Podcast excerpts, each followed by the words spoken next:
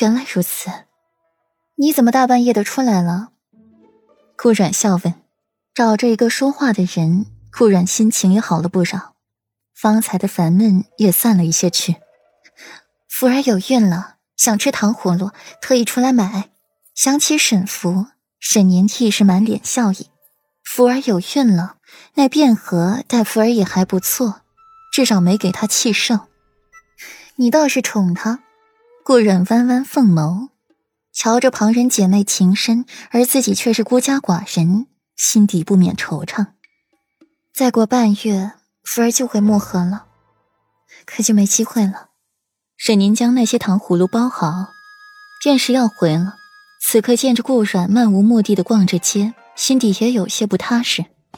世子妃若是不弃，便去寒舍坐坐。明日我再派人送世子妃回府。你怎么知道我不想回王府的？顾然点头，便是答应了。没地方去啊。世子妃若是想回，便不会一个人在街上漫无目的的到处瞎晃了。环儿搬了凳子来供顾然踩着上去，一进马车，暖融融的，不似外面的寒风刺骨。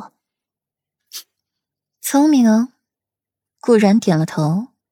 这个年过得真不痛快。这个世道，不聪明的人都不配活着。我也不聪明，所仰仗的就是我姑姑和沈头府啊。没了这两样，我就和寻常人家的女儿没什么两样。沈宁手里攥着糖葫芦，看着顾软，犹豫了许久。世子妃，我有事要和你说。沈宁抿了抿唇，这话他早就想说了，只是一直没机会说。说吧，你也别叫我世子妃，顾软，软软都可以。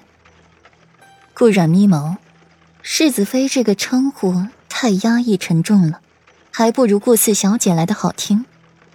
好，软软，那我就说了，你心里还有谢斐、谢大将军吗？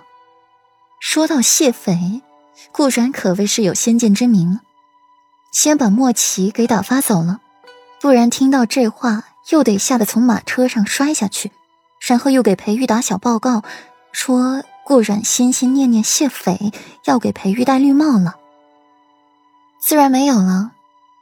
顾然挑眉，怎么好好的又扯到了谢斐身上？若不是沈宁在漠河提起，顾然都不知道平城里还有这么一个人。那我就直说了，我姑姑。要把我赐婚给谢斐，可是谢斐喜欢你。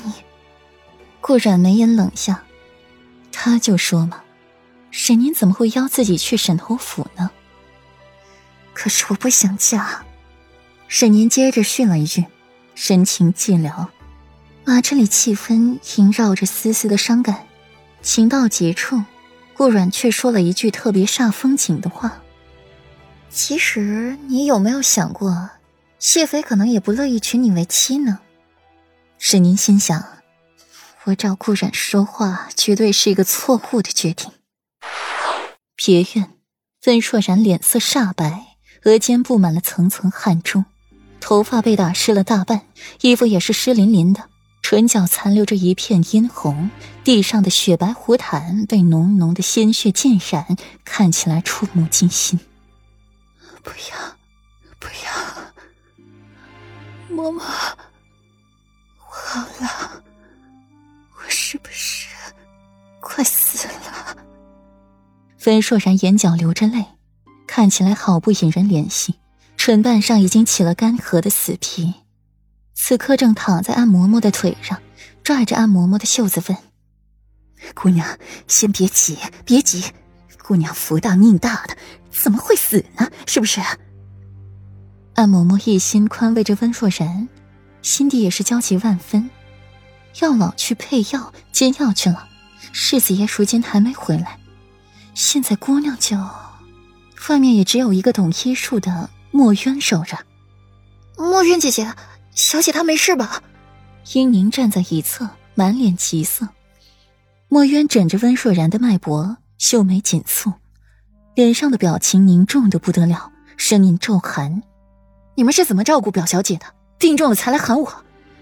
殷宁被吓了一跳，看了一眼安嬷嬷，欲言又止。墨韵姐姐，小姐起先就是咳嗽了两声，奴婢以为小姐得了风寒，想去请药老，小姐却说没什么大事，奴婢就。